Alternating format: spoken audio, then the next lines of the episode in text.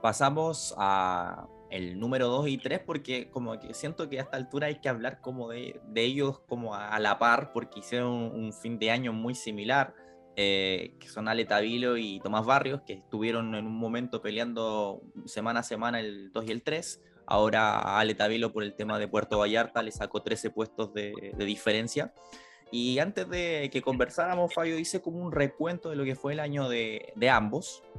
Y me llamó la atención varias cosas. Por ejemplo, eh, se fue en nueve primeras rondas, de las cuales también está incluido eh, Miami, por ejemplo, cuando pierde con Imer.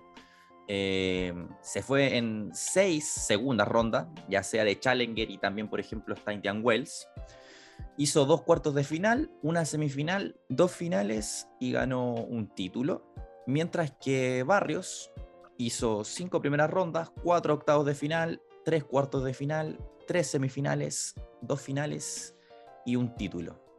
Pero hay una cosa muy llamativa del inicio de la temporada de Barrios, que pierden tres em, primeras rondas de quali seguidas. resultados de Challenger nomás.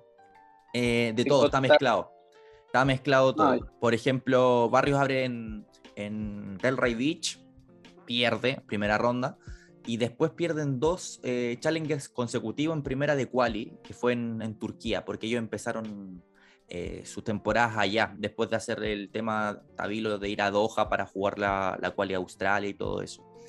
Eh, ¿Cómo analizarías las temporadas de ambos? Porque da la sensación, al menos en la de Tabilo, que hay un, periodo que fue en mayo más o menos, que fue malo, donde se fue en varias, varias primeras rondas seguidas, pero después pegó uno, unos resultados que, que, creo que vamos a coincidir, que una de las cosas que más se le pondera a Tabilo es la valentía de ir, voy a una quali de Master 1000, voy y la paso. Eh, ¿Cómo ves eh, estos dos chicos que al final son los 2 y 3 en este momento? Vamos a ver qué va a pasar con Jarry, pero que hicieron quizás en algunos momentos una temporada bastante similar. Sí, son, hicieron temporadas similares en cuanto a resultado final, pero fueron súper distintas. Eh, curiosamente, siempre uno dice, ah, los jugadores son irregulares, siempre que pierde un chileno, que irregular. No, o sea, Barrios fue muy regular este año. Yo creo que quizás fue el más regular de todos. Eh, hay los números que mostraba lo, dicen, o sea, muchos cuartos, perdió solo cinco veces en primera, que es muy poco, muy poco para todo lo que uno juega en el año. Eh, jugó bien en, en, todas las superficies prácticamente, pasó una quali en, en, césped, eh, en Wimbledon más, encima, jugando un buen partido contra Anderson, que ya no es el mismo Anderson, pero, pero es un tipo que igual saca con un fierro igual. Entonces, eh, y Tabilo efectivamente fue más irregular, o sea, fue, tuvo el pick del final fue espectacular y tuvo momentos más bajos. Eh, o sea, los dos tuvieron una gran temporada. Mira, yo viendo a Tabilo el otro día contra el gritón poco alemán. Daniel Almayer. No parece, no parece, no sé, un italiano con, cruzado con cruzado con, no sé, con un gringo, una cuestión y con un español. un español, sí, un español de Canarias. Pero no, o sea, el tipo es ya celebrado, pero hasta cualquier cosa. Pero, todos los puntos, todos los puntos lo hicieron increíble. Todo, pero eh, lo que me gusta, yo viendo a Tabilo, no, mira, me carga ese autorreferente, pero no puedo olvidar, creo que nunca olvidaré, el, cuando fui un, uno de repente a los futuros, en este caso ya no estaba trabajando en cooperativa, no, hace tiempo que no estaba con Tenía al límite del programa de radio, iba a sacar unas cuñas y sin esperanza y como, ah, Tabilo, ah, porque ya, habíamos conocido a Tabilo, que en uno decía, sí, yo voy a jugar por Chile. Y yo te voy a ser sincero, o sea, nunca lo he visto jugar y era como que sí, yo voy a jugar por Chile y voy a jugar Copa Davis, creo que algo así dijo que tenía 17 años, todavía estaba jugando por Canadá. Y de haber sido, si tenía 17, de haber sido el 2014, no sé, 2014. Y pues eh, y como y que era como así como en Twitter ¿quién, ¿quién, se cree este? o sea o sea un poco eso como ya pues ven ven para acá mucho bla bla eso, eso, pensaba yo pero en buena tampoco así como este tipo que te callado no volváis sino no, no vengáis sino que como bueno no hater. pues. Sí, pues, ¿qué, qué, qué, qué es lo que va a traer? Ya, pues, y, y llega los, un día para, creo que estos futuros que se jugaron en el, en el, parque, en el Parque O'Higgins. 2016 fue eso. En el, Club Santiago. 2016. Y, sí, y de repente veo a Tabilo y que, que, que, porque Tabilo ya había tenido algunos puntos, algunos resultados eh, positivos, ya había subido, no sé en qué ranking está en ese momento, pero haber sido 700, 800, qué sé yo. Y veo como, oye, pero este, este, este, pero este tiene guata, o sea, tiene, pero, pero ¿cómo? O sea, pero, y veo y dice, oye, pero igual juega bien, no tiene saque, no saca nada, o sea, y, creo, y lo estaba viendo, creo, con, está Alejandro Perich ahí, viéndolo también, ex presidente de la federación hace mucho, o sea, presidente de la federación hace mucho tiempo, que ahora estaba metido en el golf y bueno, quiere traer también la Labor Cup.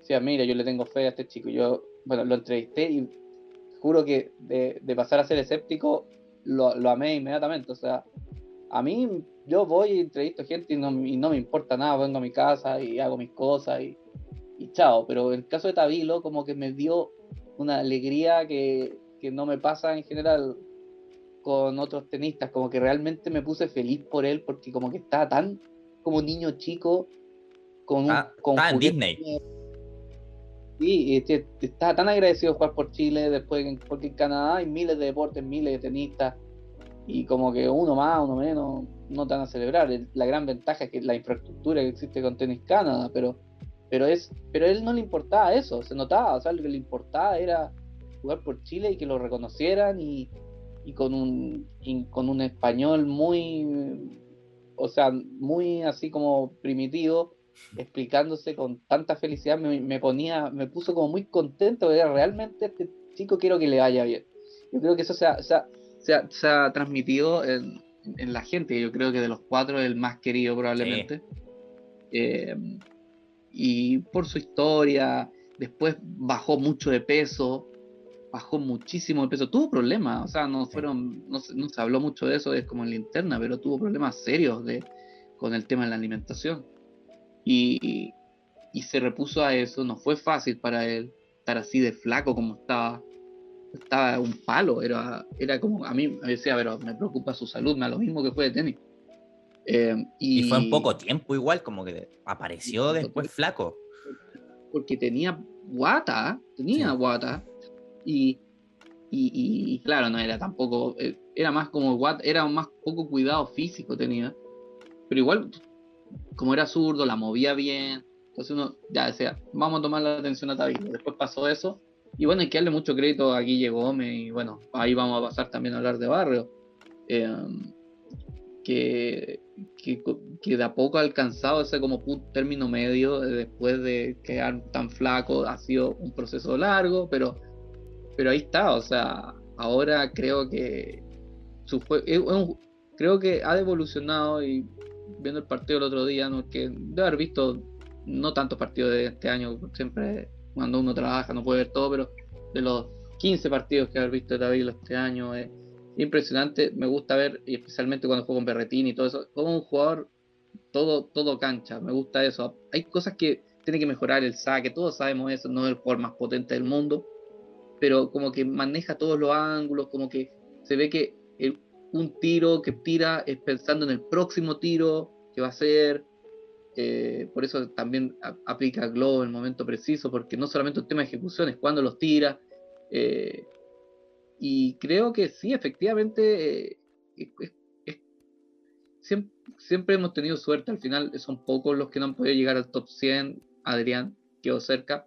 Adrián García 103. 103 pero en general, todos han podido hacerlo, y bueno, bueno, no todos, pero hay varios que no, Camonali y Silverstein tampoco, pero, pero yo creo que él va a llegar porque le gusta tanto, disfruta tanto en la cancha competir. Se notó también el otro día en, el torneo allá en, México. Eh, que yo creo que sí, va a ser top 100. No creo que vaya a ser un super, quizá un super jugador top 20, pero ojo que, que, el, que el tipo eh, yo creo que se, cuelga bien de la, pelota, eh, no sabe cómo defenderse, como te decía, eh, y siento que con buena consistencia puede estar ahí peleando ATP y el partido del otro día fue a nivel de ATP, entonces no, no fue una de Challenger, eso no, era un partido de Challenger, no, da lo mismo el ranking. Eh, entonces veo bien a, Tabilo, un jugador atrevido, como decía, ha jugado los torneos que tiene que jugar, le gusta jugar las cuales de Master 1000, que parece perfecto, además te da más lucas, eh, no, no, no, no deja de ser. Y, y eso, no sé si quiere entrar en, barrios también, pero siento que por eso, el trabajo de, de, Guille Gómez, que a todos aquí como, ya, que se vaya con Magnus Norman, que se vaya con, con Larry Stefanki, que se vaya con cualquier extranjero que sea, pero apreciemos también lo que ha hecho Guille Gómez, o sea, el tipo, o sea, Tabilo y Barrios llevan ya tres años subiendo en todo momento, puede que en unos momentos hayan quedado un poquito estancados, pero no han caído, o sea, eso es muy difícil, el tenis siempre como un poco de jugadores que suben, que bajan. Y, y los dos jugadores han tenido, bueno, Barrios ya ha dejado atrás el tema de la discopatía y todo eso. Y Tabilo el tema del físico. Entonces, el trabajo que ha hecho es genial y, solamente queda. Tuvo también un tiempo con Gonzalo Lama, pero bueno, Gonzalo tuvo problemas también. O sea, no le ha tocado ningún jugador con salud, o sea, fácil. El caso de Barrios ha estabilizado, pero es una gran pega la que ha hecho. A mí me pasa, por ejemplo, con, con Tabilo, que una de las cosas que más le pondero es el hecho de que se cree el cuento cuando entra a la cancha. Como que no se cree más chico que el rival. O sea, el tipo va a enfrentar a Berretini más encima que me acuerdo que supuestamente no iba a jugar porque tenía un problema en el cuello. Entonces, como no es fácil abstraerse a eso de a lo mejor me va a tocar un lucky loser, no sé. Y el tipo entró, obviamente perdió porque él en ese momento era 180 del mundo, Berretini jugó como el 7 del mundo que es y le ganó en los momentos clave. Pero el tipo va y, juega, hace su plan y, tiene eso de, lo cual decías tú, como de que es como querible. Entonces como que la gente cualquiera que lo ve, oh, este chico Tabilo no sé qué, como que quiere que le vaya bien, simplemente como por su forma de ser.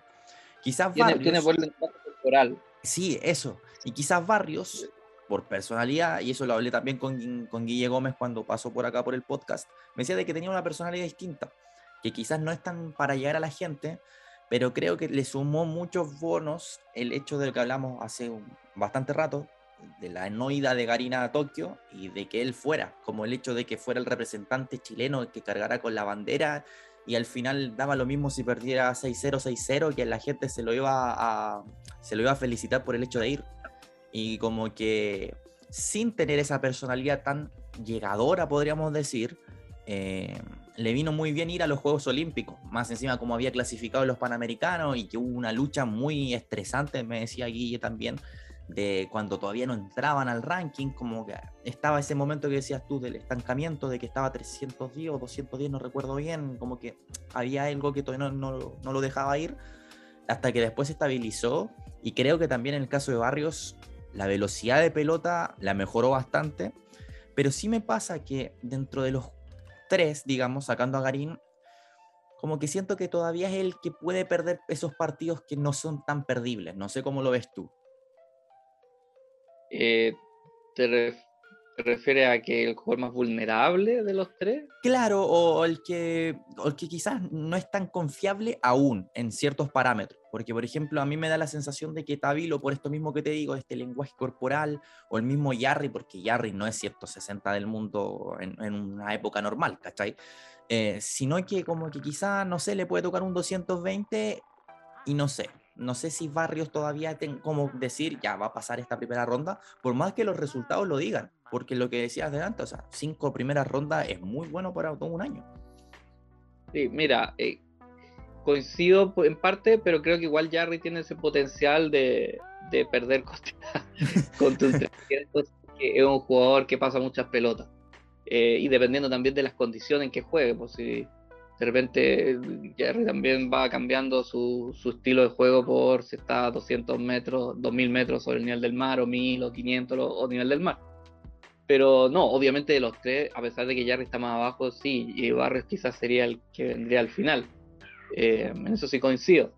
Eh, a pesar de que siento que sí, y Tabilo efectivamente quizás como que por un tema de lenguaje corporal y también de resultados, a pesar de ese mal mitad de año que tuvo, eh, quizás el que inspira más confianza. Y quería decir también, bueno, un poco también por el tema de Tabilo, yo creo que ponte que Tabilo llegue al top 50 o lo que sea y empieza a perder un poco como Garín. Eh, para los que digan, oye, pero ¿cómo están haciendo un programa y hablan a Garín puras cosas malas y Tabilo puras cosas buenas? Yo creo que si pasa eso igual, si igual la gente es chaquetera y todo, decía Tabilo un engaño, puede que diga. igual aún así creo que Tabilo siempre puede que si se da esa situación que siempre pasa, eh, va a tener esa cercanía probablemente que no lo va a hacer eh, y es el buen lenguaje corporal que lo va a hacer siempre como le va a dar más beneficio de la duda. Y uno mismo cae en eso y, con justificación porque tú ves que el tipo como que desde chico, o sea, desde cuando estaba más joven, desde que lo conocemos, desde que está jugando por Chile, como que se nota que disfruta, ahora lo hace con más personalidad, quizás antes era como más, era como más como, como, ni, como niñito, como te decía, como que ahora es un poco más empoderado y algo normal que pasa en todo el deporte, pasa en la vida. De repente si estás trabajando en un lugar, después pasan cinco años y ya estás más empoderado. Eh, y se nota eso en Tabilo, se nota que está realmente más metido. Y, en cuanto a Barrio, eh, efectivamente sus golpes han mejorado. Es un tipo que puede jugar bien en todos lados, tiene una gran devolución. Eh, el tema de que le pegue tan adelante la pelota es un plus importante también en, ese, en, ese, en esas transiciones de superficie. Eh, en lugar de estar como esperando que te llegue la pelota, ir a atacarla. Eh, sí, obviamente que el saque es un tema de todos los chilenos siempre, excepto de Jarry, que también puede mejorar su saque, especialmente el segundo en cuanto a táctica, pero los otros tres, contando a Karim, eh, tienen que mejorar ese golpe porque esencial. Pero no, los progresos de Barrio han sido súper importantes. Creo que todos tenemos más dudas sobre él que pueda ser top 100 que lo tiene al lado, o sea, tampoco es que esté 250 y no sabemos si hacer top 100. Todos pueden ser top 100, de repente son circunstancias, o sea, todos los que son top, mi teoría es que todos los que son top 150 en algún momento pueden ser top 100, no, no es que ese no puede ser, ese se va a quedar, no, de repente hay mala, mala suerte, lesión, eh, mala racha, después nunca agarra y se pierde su jugador, pero todos esos jugadores pueden ser top 100, ahora el punto es si lo es o no, o si va a ser un top 100 de, de, esos de que se quedan un año, en el top 100, que eso es como la marca, decir, que un jugador que realmente jugó los cuatro Grand Slam entrando directo, todo eso. Eh, eso, eso hay que verlo todavía. Ah, yo, como te decía, el punto a favor de Barrio es su. Siento que tiene esa versatilidad que le puede dar un, eh, un plus en cuanto a la superficie, pero todavía le falta, quizás le falta esa contundencia que, siento que Tabilo tampoco tiene, pero Tabilo es más, es más sólido que, que toma en cuanto a cometer errores. Eh, Tabilo es el jugador menos, de hecho, de los cuatro, es el jugador que menos errores no forzados de cometer. No tengo la estadística porque no, en Challenger parece que tampoco está, pero eh, el jugador, entonces eso, eso molesta a los jugadores, un tipo que falla poco. Entonces, el otro día al Mayer le ganó porque también estaba fallando muy poco y estaban los dos arriesgando mucho, especialmente al final. Eh, el saque de, de Tabilo me costó un poco al final, pero, pero no, yo, yo veo bien a los chilenos y, bueno, ya vamos a entrar en el terreno de Jarry, pero sí, lo, más probable es que de aquí a final de año entre Tabilo y Barrio uno sea top 100 probablemente, desde el próximo año, claro. El próximo año. Creo que también ahí está respondida la, consulta de Pablo Sagredo, que nos decía qué falta para que Barrios y Tabilo den el salto a alta opción. Y de tus palabras desprendo, al menos de Barrios, esta cosa de la, consistencia. Y de, de, Tabilo también puede ser el tema de la regularidad y afinando, por ejemplo, golpes como el saque, ¿no? Sí, me acuerdo de, bueno, Barrio ha mejorado la consistencia, le falta todavía este nivel, pero me acuerdo de una época de Barrio cuando estaba 500, 400, que ganaba partidos cuando estaba 5-1 abajo en el tercero y perdía partidos estando 5-1 abajo en el tercero. Eso porque, bueno, un tema de su tenis, el tema del saque, de la gran devolución que tiene, que hacía de repente que se dieran, estas situaciones. Pero creo que eh, la consistencia, el saque, el caso de, de Barrio, yo creo que Tabilo es seguir haciendo lo que está haciendo más, pero mejorar un poquito todas esas cosas. Ya sabemos lo del saque, pero, pero creo que jugando como está jugando Tabilo, se mete top 100 con lo que está haciendo ahora. Eh, no, tiene que mejorar, tiene que seguir jugando, estar sano, elegir los torneos que a él le acomoden, que es lo que ha hecho, y sin miedo. Y estando así, sin ningún cambio, va a estar, tiene, ya es top 100 para mí, por su consistencia. Pablo León nos pregunta también, ¿quién piensa Fabio que será el próximo top 100 chileno? ¿Por primera vez uno de los chicos esto o el regreso de, de ¿Quién, ¿Por cuál te la juegas? Está difícil entre Tabil y Yarri porque Yarri uno nunca sabe, de repente está Yarri como jugó en Lima y como que es como no, no tiene nada que hacer ahí. Y después viene la otra semana y, le toca con un arcillero, con no sé, con Puccinelli o no sé cualquier. O de Lien, de, Lien que. bueno, de Lien eh, estado top 100 y todo eso, pero. Sí. Sí. Y.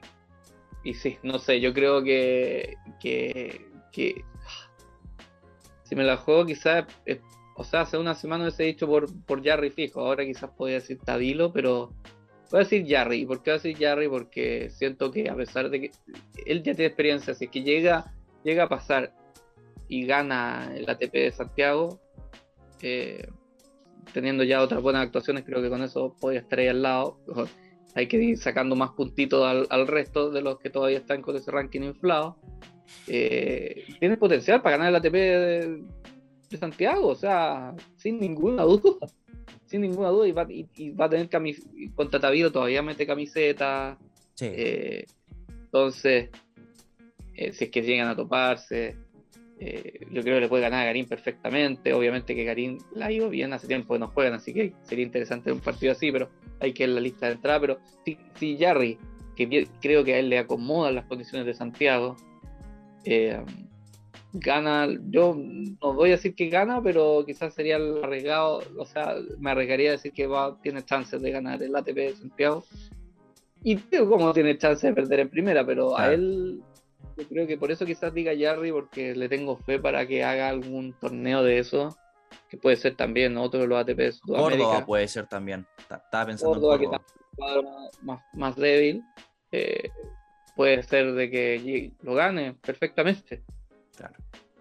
Em, te iba a hacer también una pregunta respecto a Nico Yarri, pasando también a él, eh, porque mirando también los resultados que tuvo este año, siete primeras rondas, eh, cuatro octavos, cinco cuartos de final, dos semifinales, dos finales y dos títulos. Eh, y obviamente, en este análisis o en este juego de, de lo que fue el año, tiene muchas más victorias ante rivales que tenían mejor ranking por esto de que él tuvo que entrar desde cero. Pero yo siento que da la sensación de que es ese mismo Yarry de, la última etapa cuando después de Bostadt no ganó más. O sea, que podía ganar o podía perder, como también perdió muchos partidos apretados en esa época, que en esa época no ganó más. Y es lo que decías tú hace un rato, sigue como con esa de, de jugar un set perfecto, saque red contra Juan Manuel Cerúndolo que después de una suspensión por lluvia meta dos doble falta seguida y se le escape un partido. Em, ¿Es 160, 150 del mundo Yarry hoy o crees que todavía el, ranking no, está haciendo justicia con él? No, Yarry, yo, yo, creo que Yarry sí, no sé si sea top 100, pero es el ranking inflado real, creo que sería 110 o 100 por ahí. O sea, eh, cerca eh, en cuanto a nivel, pero es difícil, me gustaría verlo contra jugadores ATP así constantemente para evaluarlo más, porque le ha tocado jugar con jugadores que están top 100 y creo que este año ganó 3, 4. 3, creo, creo que quedó, 3-3. Uno fue por retiro, pero a Carvallet, si no me equivoco, pero, eh, pero, o sea, Jarry, eh, va a ser interesante, Jarry, mira, yo, para mí es top 100, obviamente su nivel en estos momentos quizás le ha faltado un poco. Eh, hay partidos en que uno ve y que todavía es como que le falta. En Lima no, pero en Lima, de hecho en Lima partió lento, partió con jugadores inferiores y le costó ganar. Después como ya de cuartos como que se fue por un tubo. Pero eh, mira, de Jarry, bueno, no sé si va a seguir con Ozono o no. Yo creo que me gustaría verlo con un técnico, no nada en contra de él, pero me gustaría verlo con un técnico, ahora que va a estar en las cuales de Grand Slam, con un técnico de nivel que ya ahora ya es, una, es un asset más atractivo para, para los técnicos, los futuros potenciales técnicos del ATP. Yo creo que si él se vendiera, eh, podría encontrar un técnico de nivel que lo acompañe y, lo, y le saque aún más trote a las cosas que tiene que mejorar. ¿Te gustaría alguno en particular? ¿O piensas en alguno? Siempre pensé, o sea, en algún momento pensé por Fernando Vicente, pero estaba con Ruble. sí. Pero, porque aparte uno puede decir, pero un español arcillero quizás necesita otro, pero hizo jugar bien a Ruble eh, y que es un jugador que juega bien en todos lados, pero especialmente en, cemento. Pero si no, no sé, no tengo un nombre, pero no sé cómo estará el mercado ahora, pero algún gringo no le vendría mal que si hasta Horacio Mata quizás le, le serviría, que tiene viene de, la escuela de gringa. Aparte con la personalidad de Jarry no, no, creo que habría chispas ahí. Jarry es un tipo que escucha. Jarry, con todo, o sea, no, es, como Garín, que Garín necesita a alguien como, como Jorge Aguilar de repente. Con esa personalidad y con el gringo duró bastante más de lo que yo hubiese esperado. Eh, pero, pero Jarry no, ajusta con todo y, aguanta todo, no, hay problema con eso. El tipo ahora va a ser padre, así que yo creo que no le importa nada eso, o sea, es trabajar. Eh, tiene eh, otra mentalidad, entonces yo creo que el, punto que hay que mejorar, y por eso digo alguien gringo con ese background, es el tema de, tener mejores resultados en, en, hard. Sí, ganó estos challengers allá, pero en jugadores más débiles en, que ganó allá a principios de año los dos challenges que ganó en Hard, pero eh, pero eso, o sea, bueno, después tuvo ese, o sea, tuvo ese partido, no me recuerdo, no, dos challenges no, pero fue el otro el que perdió con Gómez. Salinas. Hay una derecha, sí. ¿Cuál challenge era? Se me olvidó ya. El Salina 2, que hubiese hecho el doblete. Que lo había ganado Mejía. sí, cuando tuvieron que suspender porque no había luz. sí, bueno. ese, partido yo creo que de los que más me dolió del año, pues perdió una derecha que tenía, bueno, una volea con swing, esa prefiero que en esa distancia prefiero que la deje botar y le pegue el smash. Pero porque es un tiro súper difícil. Dice, sé como, ah, tenía, no, ese tiro necesita un timing terrible y a veces los jugadores se apresuran. Cuando, a, veces, a veces es difícil por la trayectoria de la pelota, pero si la pelota viene como más globo, es mejor dejarla botar y no pegar ese smash, ese, ese semi-smash porque sin bote, porque el timing que tenéis que tener en un momento clave eh, es brutal y bueno, lo falló después perdió el partido, pero tiene que jugar mejor en hard. Tiene que mejorar en hard. O sea, yo a, mí me dicen que soy más de Jarry que de Garín. Sí, efectivamente puede ser, pero es inexcusable que tenga los resultados que ha tenido en su carrera en hard por cómo juega. Es la, es la verdad. No, no puede ser que un jugador con ese estilo de juego, esas armas que tenga, no juegue bien en hard. Y hay muchos fundamentos, el tema de, su swing, el tema del poco bote, que no le favorece, eh, la movilidad por la cancha, que, de repente le cuesta en, hard más que en clay. Eh, pero si necesita un técnico, si un técnico le puede sacar trote en esa superficie y, rememorar un poco lo que hizo en Shanghai ganando la Silich, eh, yo creo que ese es, ese es el punto que tiene que mejorar Jarry porque va a tener su resultado en Clay, puede ganar ATP en Clay, el nivel de más, lo que sea, pero no puede tener eh, no puede tener resultados tan magros en general en hard y, esa, es la clave para mejorar y volver a estar ahí dentro del 40 que puede serlo, pero necesita mejorar eso, necesita mejorar la, efectividad de su segundo saque, siempre está alrededor del 45, 46% de puntos. y eso no puede ser, no puede ser con su uno, soy me pongo pesado con Jarry con, con esas cosas porque porque son cosas que puede mejorar y todavía no las mejora. Entonces a ver si encuentra alguien que lo ayuda.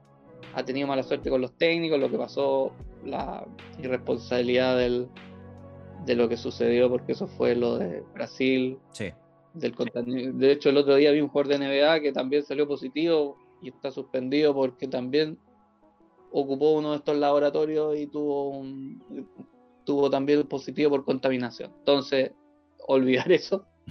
Y eso lo afectó con lo de Botini, en cuanto técnico, Saavedra, ahora son Me gustaría un técnico que lo ayudara y yo creo que le daría ese salto que y Jarry puede estar ahí, top 30, yo estoy convencido de eso y, y un, rival de peso lo ve entrar y ve que está en su cuadro y le tiemblan las cañuelas de verlo al frente, a diferencia de Karim, por eso digo que es como la diferencia, como Jarry, no, este tipo hoy que juega, me hace jugar mal, juega irregular, no me da ritmo, ¡oh, qué terrible! Y más encima ahora le hago subir a la red. Mm. Entonces, un dolor de cabeza para un jugador de nivel. Entonces, eso es lo que creo que puede dar todavía. Se me venía mientras te escuchaba eh, el nombre de Gilles Müller como para que lo ayudara con el saque sería fantástico. No sé si está en mercado, no sé si está trabajando, pero. yo lo puse hace años. Quizás no, no como un coach principal, porque el juego que tenía Müller es completamente distinto a, a, a Jarry, quizás como un asistente, no sé, pero con un tipo así que te enseña a sacar, o sea, puntos gratis tenéis de seguro en, en, la superficie que sea. Eh, quizás hasta en Wimbledon puede llegar a una segunda semana con un buen saque y no tanto dependiendo, de, dependiendo de, de las otras factores o de los otros golpes de, del tenis. Pero, como te digo, se me, vino el, nombre de, de, Gilles, que le ganó a Rafa Nadal en, en Wimbledon, em, pero como asistente más que un coach principal. Como la idea de Horacio Mata no, tampoco no me disgusta. Y, claramente hay que ver todavía cuando se saquen todos los puntos que faltan de esta mentira del ranking congelado, qué beneficios le puede traer. ¿Lo ves con chances de pasar la cual en Australia? Y yo creo que ahora no. A ver, o sea, si tiene chances siempre, pero ahora no, porque, bueno, no, si no me equivoco, nunca ha pasado una quali Grand Slam en, en Hard. Pasó Wimbledon y pasó Roland Garros, contra Opelka, me acuerdo. Pasó, sí, exactamente. Eh, pero no, no, no ha pasado con Wimbledon. Creo que sí, con Wimbledon le ganó. Y este es el partido histórico de él. Partido histórico que no se habla. El partido que marcó una época. No, en realidad pudo haber marcado una época, pero al final se ha mantenido. Que le ganó, perdió el primer set con Novikov. Sí. En la pasada. Ganó tres sets seguidos, que es algo que nunca más ha podido hacer ganar tres sets seguidos.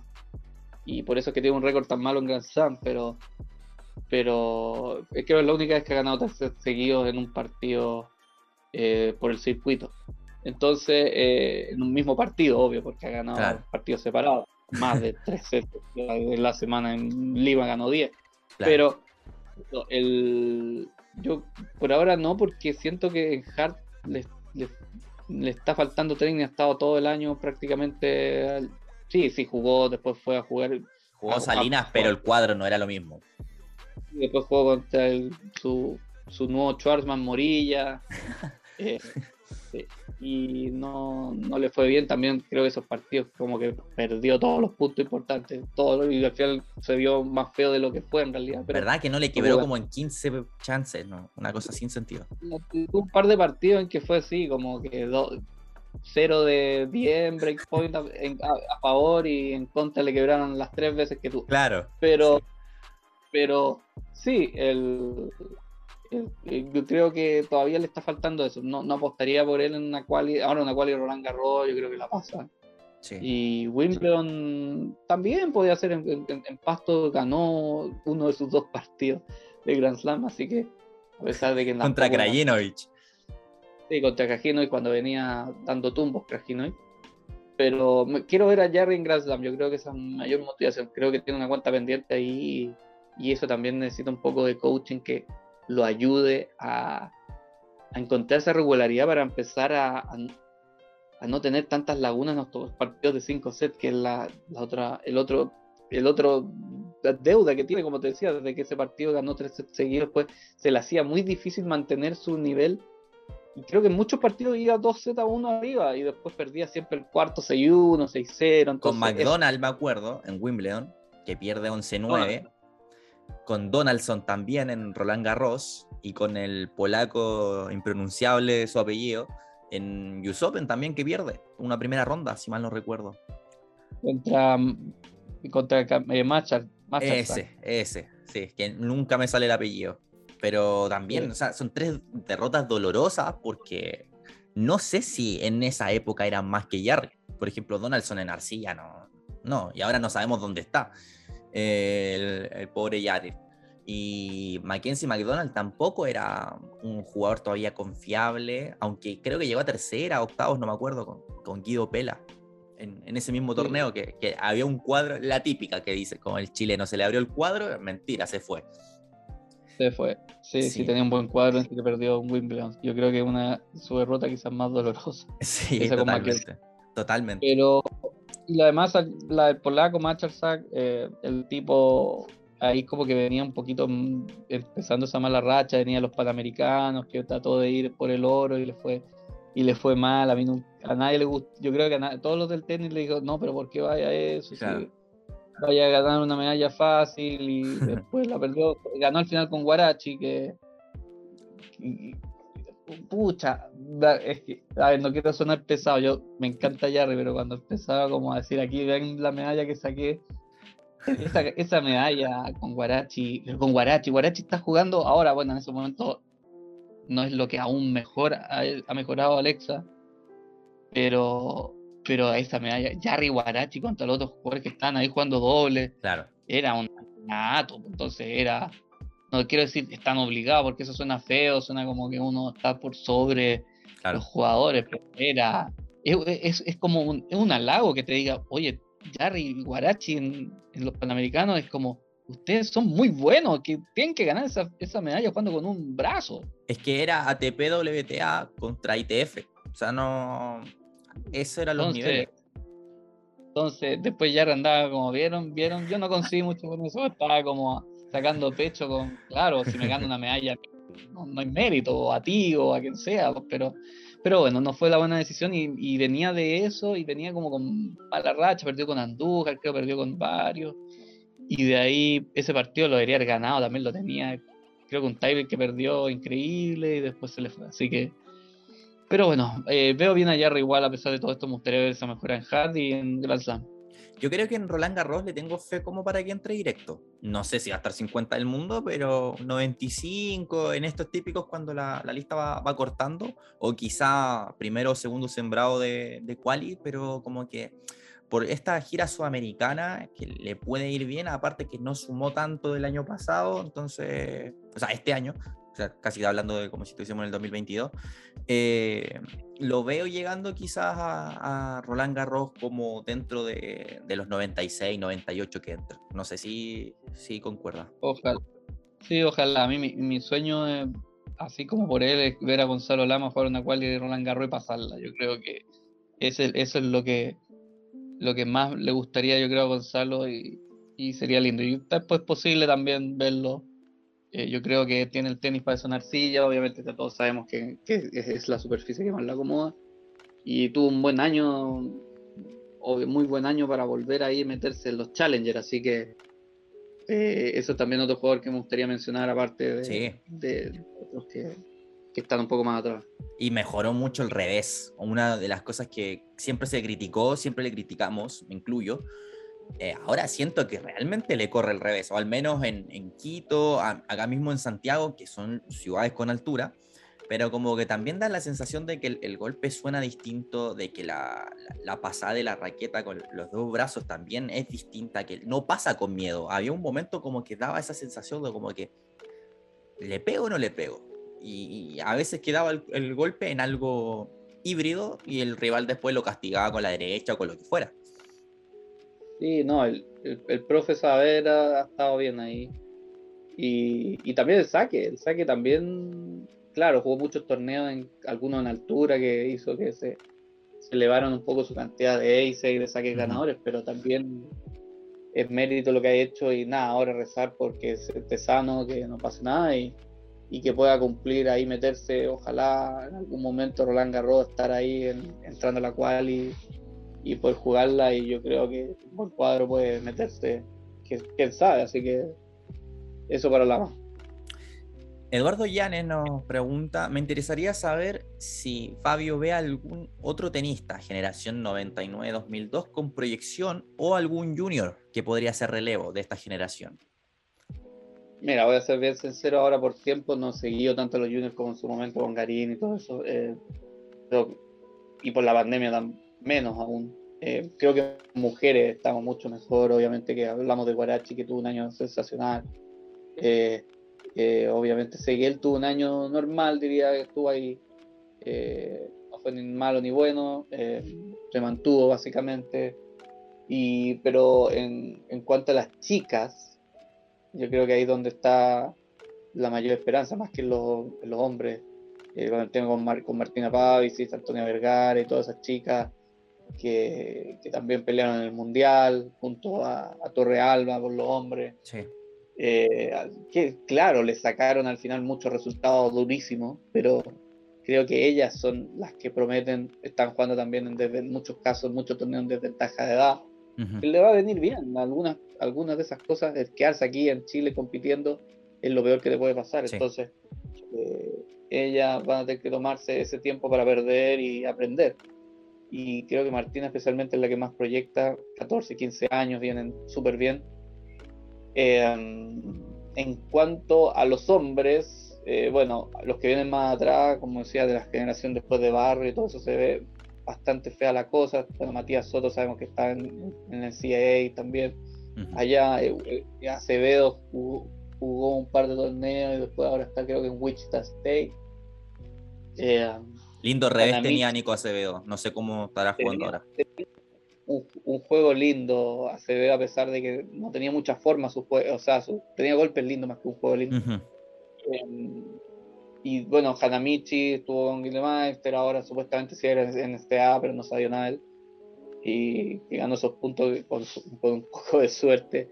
Y, y, el, y, pero a ver, eso, y ahora los como los Junior Junior, porque estos son jugadores de 19, 20. Eh, bueno, y, y también el, el, chico Fernández, que vino a jugar aquí estos, estos partidos dramáticos. con Rafa, Rafa Almatos. Sí, no, casi de culto los partidos. Eh, y, con este, y, y, también con este estadounidense, no me acuerdo cómo se llama ahora. Eh, Chappell, Nick Chappell. Sí, Nick Chappell. Y, y bueno, eh, y también el Osito, el Osito Núñez y, y el y Bernier que hicieron final ahora en, en un futuro que aprovecharon, digámoslo. Sí, sí. Pero, eh, pero, pero, a ver, eh, de los, no, como te digo, no he visto a ninguno jugar excepto a Villalón. Eh, que juega bien, pero siento que a todos los todo tenistas chilenos que veo ahora, uno le ve, tiene algunos golpes buenos, otros golpes no tan buenos, no, no tan buen saque, pero como que todavía siento que a muchos les falta trabajo físico, se ven inferiores, a pesar de que es algo normal en todos, pero creo que quizás se nota más, más un junior chileno que en un junior de otro lado.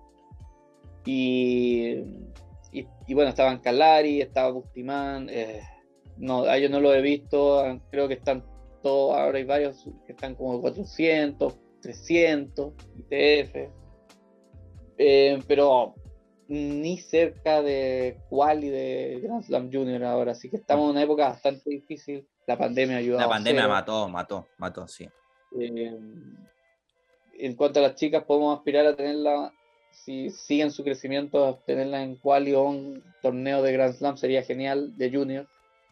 Eh, y los hombres, mmm, por ahora no veo nada, no, no veo uno que me diga, ah, este va a estar ahí en los Grand Slam. A mí me, barrios, me gustó sí. el tema de, de Bancalari, del hecho, más que quizás de su juego en sí, el hecho que estuviese probando en, en, Europa, porque es lo que dices tú, o sea, quedarse acá en Chile o, o en la región misma es lo peor, no por el nivel, sino porque, o sea, sí, por el nivel un poco, pero porque tampoco hay tanta competencia. O sea, en, en, Europa tú puedes elegir el torneo que quieras, para los puntos que quieras sacar, para la categoría que quieras sacar. Y acá estamos a, a duras penas intentando tener torneos. O, o, si te vas a América Central, que es lo más cercano, tampoco el nivel es bueno. O sea, el tenis junior, lamentablemente para nosotros, está en Europa. No, la, la COSAT sufrió bastante con, con este tema de la pandemia y bueno, sí, increíblemente un chico paraguayo que está metido a 220.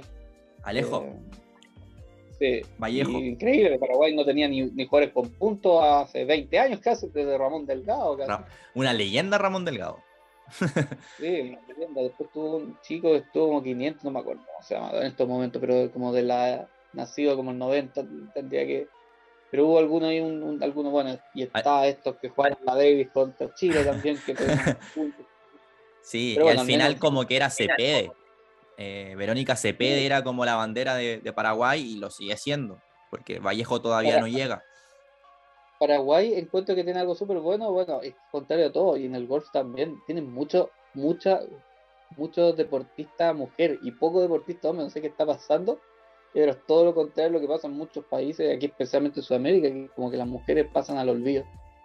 Pero Paraguay, en, en, golf, por ejemplo, tiene muchas juveniles muy buenas y saliendo a, pelear por entrar en el PGA, y, bueno, está Julieta Granada y bueno, eh, en tenis, eh, que es lo que estamos acá, o sea, esta, esta CP González tenían, tenían jugadores ahora muy buenos.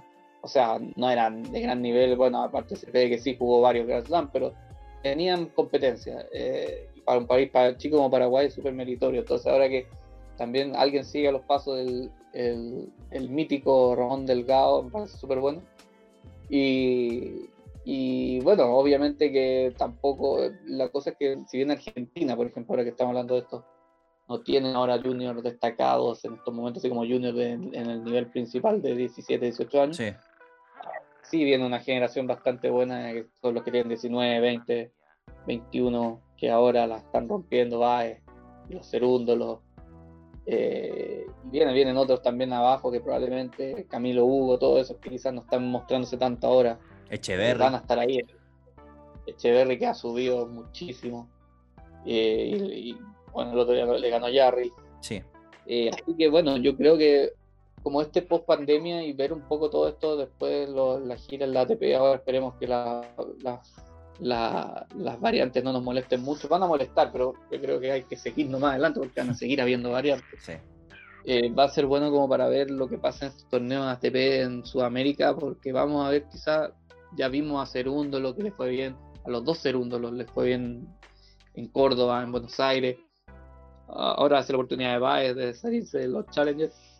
Y, y, no, va a estar muy, va a estar muy entretenido viendo Jarry, Tabilo, Barrio, todo eso jugando, porque obviamente van a tener wildcard, pero se pueden meter en los otros ATP también, si deciden hacer eso. Va a estar muy entretenida esta gira, creo yo, para los sudamericanos como la, de la nueva sangre y a ver qué pasa. En el caso, por ejemplo, de, Vallejo, el paraguayo, le ganó a Sean Quenin en, en el US Open, que es un francés que la, mueve muchísimo. Tuve la posibilidad de verlo ahí en, el US Open, en la cancha. Juega muy bien, saca muy bien, tiene un muy, muy buen físico el paraguayo. Y me gustaría destacar como a Lautaro Midón y a Manuel Lacerna, creo que es el nombre también de estos chicos argentinos que te diría que son como los grandes en Argentina Solana Sierra, en mujeres. Eh, a 11, Sí, y eh, hizo semifinal, si mal no recuerdo, en el US Open. Eh, le había ganado en primera a la campeona de Wimbledon y juega muy, muy bien. Lourdes Carlet, que todavía está ahí, no sabemos si va a llegar a, lo que es Nadia Podoroska, pero creo que Argentina va, a sacar la cara por la región como viene haciendo hace rato, ya sea en, en hombres y mujeres. Como siempre, sí. Como siempre. Chile tenemos, hemos tenido suerte, pero cantidad no mucha, especialmente ahora que, en realidad tenemos todo este salto un poco de los de, de challengeros límite entre futuro, ahora que estos chicos han saltado a ser challengeros casi ATP o luchando por el ATP, tenemos ese vacío como que no tenemos a nadie y, y Lama también subiendo eh, no tenemos a nadie ahí metido en el 400, 500 peleando, la 300 y joven menos. Mm. Entonces, eso falta ahora. Tenemos después del Lama, nos caemos hasta Bernier y compañía. Maya, y después Daniel Núñez. Ah, bueno. Vamos a hablar de Bastián Maya. Oh, a mí, ah, bueno, no sé, Maya ya. Maya es como todos los años lo mismo. Es como impresionante como todos los años son calcados al otro con distintos torneos, de repente a veces gana un futuro en Perú, a veces gana un futuro en, Serbia, lo que sea, pero los retiros, cinco retiros al año, tres futuros ganados, un de finales, eh, alguna aparición en Challenger por ahí, y lesiones y desaparecimiento y todo eso. Como que todos los años lo mismo, largo con Maya a mí me, eso es como cuando me decías tú el tema de, Garín, que te daba pena en un punto, también me da pena un punto lo que pasa con Bastián Maya, porque es innegable que el, tipo tenía talento, una derecha increíble cuando estaba bien parado, te azotaba palos, pero el tenis no es solamente pegarle fuerte a la pelota o, bonito en este caso. Hay tantas variables que vienen por detrás y que explican también un número que a mí me sorprende, que creo que tiene como siete victorias en Challengers en su carrera, que es muy poquito. Poco, sí, tuvo una, tuvo una buena racha final de hace dos, dos, tres años, creo que hizo un par de cuartos en Sudamérica. Pero sí, sí, eh, Maya tiene para mucho más, obviamente siempre tuve cuestionamientos por el tema, hablo a título personal, por el tema de, de repente del soporte, su saque, eh, porque el talento y cómo mueve la pelota y cómo le pega de fondo no hay duda.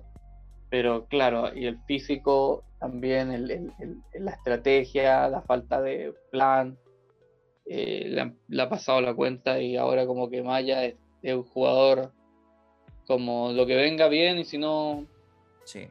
nada como que ya la gente no espera nada de él por un lado está bien, o sea, eso le puede jugar a favor, pero siento que todavía no, no, no, hay, una, no hay un real, un real momento en que sea como este momento de Maya, porque gana dos futuros, pero eso lo hace todos los años, que de repente saca su talento y le va bien, y después desaparece, después tiene lesiones, se retira de partidos que va ganando. Eh, entonces, no sé, yo Maya, como te decía, yo creo que si lo vemos ganando un Challenger va a ser como. Oh, claro. Eh, ahora sí. Yo creo que a, título personal es como. Ya a esta altura, como que se asiente en ITF. Como el hecho de, ser un tipo competitivo en ITF y que haga un ranking en base a ITF. Por ejemplo, no sé, se me viene a la cabeza Iván Nedelko, el ruso, que fue 260 del mundo solamente por ITF. O sea, el tipo nunca hizo nada espectacular en Challenger y fue 250, 260 a puro ITF. Como que eso hoy me espero de Maya o me gustaría que llegara a ser.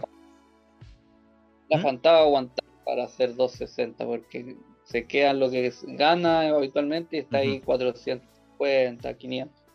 Sí. Entonces, pero bueno, yo creo que ah, lo bueno sería que jugase Challenger y así, así lo podemos ver más, pero pero Así es la cosa con, es con Es difícil. Apelando a tu memoria, Fabio, ya para ir cerrando, em, ¿cuál crees que como de, los últimos años había sido o es el mejor como de, tenis chileno que tú digas, ya este año lo recuerdo porque la rompimos? Uy, aquí ya mi memoria se empieza a fragmentar. A ver si podemos desfragmentar este, este cerebelo anciano. A ver, eh, año bueno. Este año fue bueno, encuentro. Eh, porque el año. Bueno, el año pasado fue nada, ganó. Ganó Garín el 500. Pero bueno, estuvo el, estuvo el tema de. Estuvo el tema de Tabilo. No, el año pasado no fue tan bueno. 2018 fue bueno, ¿no? 2018-2019 por Yarry, Garín que también da el salto. Sí. O sea, pero por ellos, digamos. De esta etapa yo creo que el año que dio el salto de Jarry y el año que dio el salto de Karim, estamos hablando de 2017, 2018, 2019 por ahí, fueron los mejores años. Eh, sin duda, obviamente que este año también fue bueno. El 2020, como decíamos, no tanto, y después antes pasamos por años malos, que obviamente Jarry llegó a unas finales de, de Challenger, después Garín le costó, le costaba, porque me acuerdo que no podían segunda ronda de Challenger. Fue un año bastante frustrante que claro, para mí, bueno, si un año bueno, aparte después del Chino Río de, Fernando González, yo creo que el 2000, 2009 y el 2000, 2007, 2006 fueron años súper buenos. Pero, pero yo creo que esa, para mí el año que más disfruté fue el de Jarry, yo creo, llegando y subiendo, yo creo que se fue. Eh, no sé si fue el mejor año y no fue mejor que probablemente el mejor año de Garín, pero pero ese año fue muy bueno y quizá este, este, quizá este año, el de ahora, es el año en que, en que todos, hasta incluyendo a Garín, cumplieron en cierta medida. Como que no hubo, entonces me refiero, yo los cinco mejores tenistas de estos momentos, todos tuvieron un buen año, quizás Garín no, porque uno tiene la vara más alta, pero si le sacáis esa vara, yo creo que los, los cinco o sea, ya Garín no lo catalogaría como buen año, fue un año extraño, pero los cinco, ya sea por ranking inflado o lo que sea el caso de Garín, tuvieron un buen año. Y, algo raro, pues, o sea, un año mejor que los anteriores. Todos mejoraron. Entonces, y, no, y no es que haya habido otro que está ahí que se cayó, sino que eran también los que estaban, ¿no? Es como que son el top 5 porque se cayó Pepito los Palotes que ahora está a 500. Claro. No. Entonces, por eso yo creo que este quizás es el año más regular en que nadie tuvo un año malo de los top importantes en Chile y súmale a Guarachi. Sí, totalmente. Entonces, entonces Seguel, como te decía, tuvo un año tranquilo, no, no terrible, pero, pero y nadie, nadie se lesionó importantemente. Yo diría que este fue el año quizás no, no tuvo picos espectaculares porque todavía estamos hablando de Challenger y Garín ganó una ATP 250, hizo cuarto de un Master 1000 y tuvo buenos resultados en Grand Slam que no los teníamos hace tiempo, pero no emocionaron tanto como decíamos. Yo creo, yo creo que este año yo creo que fue el más regular en cuanto a, cómo decir, sacamos adelante la tarea los que están ahí. Ahora como el mejor, no sé si lo pondría mejor, yo creo que preferiría quizás el 2019, 2017, 2018, no sé.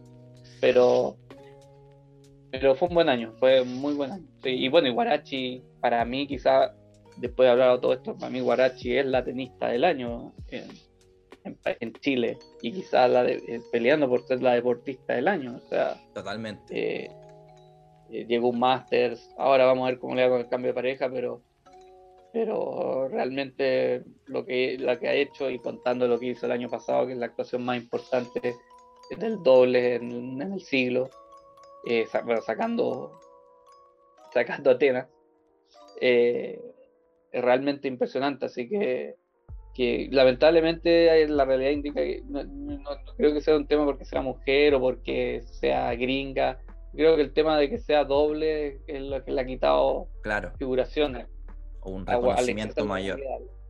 Si la gente, no, es un tema, si, si tuviésemos una mujer en single eh, en, el cerca del top 10, estaríamos vueltos locos.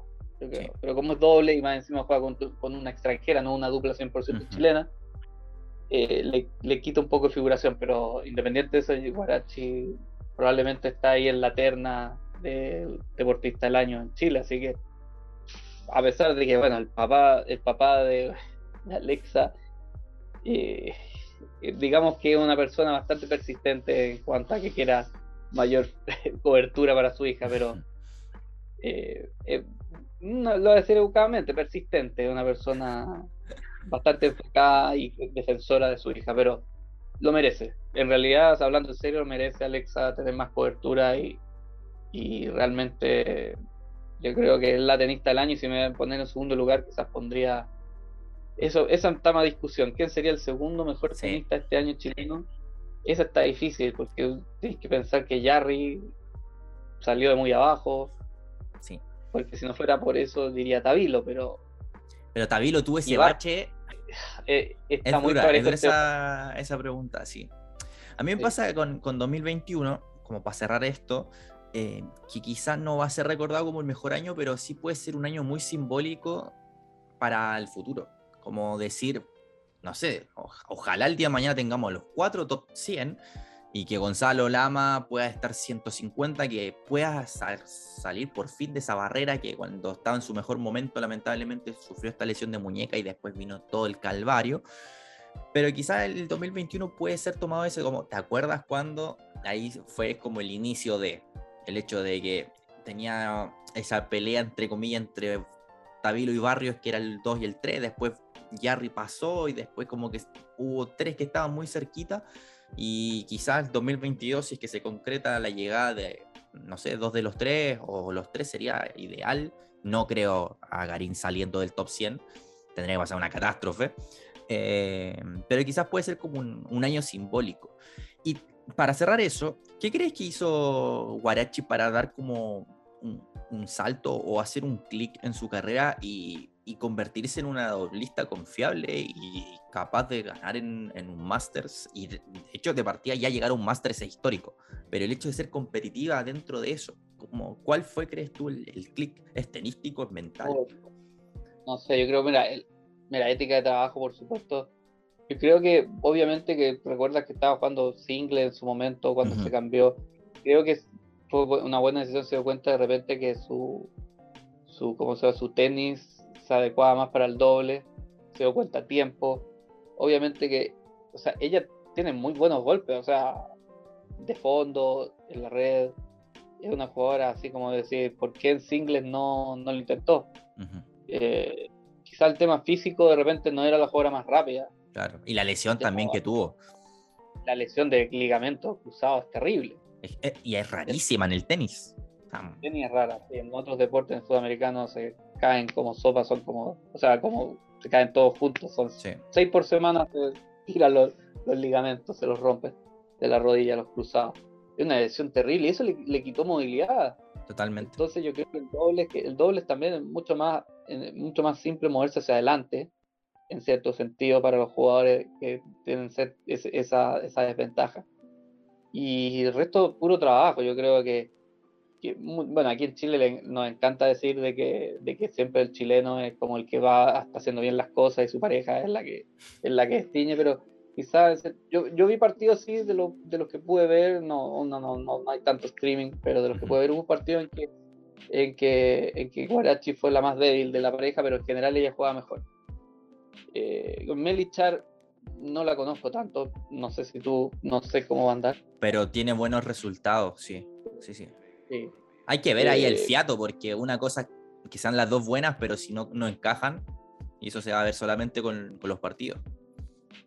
Sí, pero creo que eh, ética de trabajo, trabajo igual físico y mejorar los golpes, ha tenido también, tuvo buenas experiencias, jugó con Wimbledon, con Murray, con, eh, con contra, perdón. Eh, yo creo que, que va a estar ahí, el doble tiene esa ventaja que puedes jugar muchos años y no parar, no desgastarte tanto y yo creo la veo bien, me gustaría que sería muy lindo que ganara un Grand Slam, yo creo que eso es lo más importante, o sea, no, más allá del ranking o no, el doble no, no, no, no, sé si tiene tanto valor, yo creo que ganar Grand Slam eh, en dobles más que inclusive en single, porque uno dice, oh, ganó un Master 1000, ya igual salvaste. Claro. Y no, y ganar un Master 1000 también sería excelente, pero ganar un Grand Slam sería un hecho histórico para el deporte chileno eh, realmente, entonces, y el potencial está ahí, entonces como que muy calladamente está ahí. Eh, así que no, le deseo mucha suerte a Alexa, que es una gran tipa, todos la aman, la gente que conozco que ha interactuado con él dicen que con ella es que es una tremenda tipa, muy simpática, muy sencilla. El papá un poco más complicado, pero pero no, muy bien, muy, muy bien, ojalá que le vaya muy bien, a ver cómo le haga este cambio que es arriesgado, pero por todos estos cambios son arriesgados cuando estás jugando a ese nivel. Pero vamos a ver cómo le van los torneos importantes y, ojalá que haga refiato, buen fiato en los torneos menores. Última pregunta del programa, Fabio. ¿Qué esperas para el 2022 para el tenis chileno? A ver, ¿qué espero para el tenis chileno? Bueno, espero que Matías Alarcón no juegue más, más precuálico. Eso va a salir, eso va a salir. No, no, que juegue, que juegue, no hizo súper bien que jugar, así que, y de hecho, sacó unos games, así que que siga jugando el, el, tío séptimo game. El, ahora el, abuelo séptimo game no juega ni a, ni a, la, ni a la bolita. Pero, pero sí, eh, a ver, eh, que, bueno, aparte de que se metan, que sigan apoyando séptimo game, ¿qué espero para el, para el, para el tenis chileno este año? Eh, que viene. Eh, yo, a mí me gustaría que, mira, el, tema, a mí yo soy de secundario de ranking, pero ahora que tenemos a tres jugadores en ese ranking de, de 120, 130, 160, sí va a ser importante el ranking en ese caso. eh, me gustaría verlo, como te decía, ojalá tener los cuatro sería ideal, pero que tengamos tres jugando Grand Slam sería excelente y sería algo inédito, o sea, tener a tres metidos de verdad, no así como dos y una cual, y no, tener a los tres jugando Grand Slam, a tres de los cuatro, cuatro Grand Slam, eh, sería excelente en algún momento del año. Eh, pero como meta, lo de Copa Davis es sobrevivir este año, así que ni siquiera quiero mencionar ese ex, torneo. Yo tampoco. Pero, eh, pero a mí, o sea, la, la Davis de, de, la serie igual se ha mantenido bien, pero la final es un desastre estoy de acuerdo con el cambio de hacer los partidos más cortos, igual entendí, les favorece a los jugadores, al público. eh, se pierden esas batallas épicas, pero después podemos hablar de eso cuando hablemos de tenis internacional en algún momento. Pero eh, de Copa Davis no espero mucho porque en realidad hay que aguantar, subsistir aquí, tratar de volver al repechaje. Pero en general me gustaría que lo que más necesita el tenis chileno en cuanto como a interés, eso, como los resultados bombásticos. Necesitamos resultados bombásticos, necesitamos ahí a, a volver a competirle a los Verb y a esos del mundo en algún momento. No sé si va a ser este año que viene, pero yo creo que lo puede hacer en algún momento y que Garín también tenga eso que hablábamos antes de como jugar partidos como que estén, la ven en ESPN y que uno diga, oye, mira, Garín está jugando, oh, ganó Garín, ah, mira, ya no te tenía fe, pecho frío, pero ahora sí, como que una, como una reivindicación, un, un, año de comeback de Garín. Y eso es lo que me gustaría, que no va a tener resultados importantes más allá del ranking, pero Sí, lo del ranking con los otros tres. Garima lo mismo el ranking, pero los otros tres me gustaría obviamente que se puedan meter top 100 y creo que va a ser un año que va a marcar, si tú dices que el 2021 mar, puede ser un año significativo, yo creo que el 2021 nos va a dar las respuestas de eso, probablemente. Y si Tabilo y, y Barrios pueden seguir subiendo o si se van a quedar ahí. Y eso no va a decir, si se quedan ahí, no va a decir que se tienen que retirar o nada, no, da lo mismo, pero puede ser un año que, sea el mejor. O sea, tiene, eso es lo bueno del 2022, tiene ese potencial de ser un año increíble, como puede ser un año excepcionante. Pero a diferencia del año pasado que ya estaba en la duda, Barrio estaba a 300, Tabilo estaba a 160 y tantos, 180, pero este año es como que dejaron la mesa servida para tener un año espectacular, hasta el mismo Garín. A ver qué pasa, pero, pero se ve, se ve que puede ser potencialmente detenido y eso es lo que me mantiene eh, bastante optimista, incluyendo hasta Lama y Guarache. Fayo, un placer haberte tenido en la huerta del tenis y cuando quieras nomás vamos a, a volver para hablar de tenis internacional, porque hay que hacer un balance también de lo que pasó en el año. No sé si vamos a hablar de Copa Davis, entre comillas, porque ya no es la Copa Davis, pero ah, hay varias perlitas interesantes de lo que dejó el año, de lo que va a dejar el 2022, si es que Djokovic va o no a Australia. eh, ¿Vacuna o no se vacuna? Exactamente, exactamente. Pero muchas gracias eh, por haber estado, por haber pasado.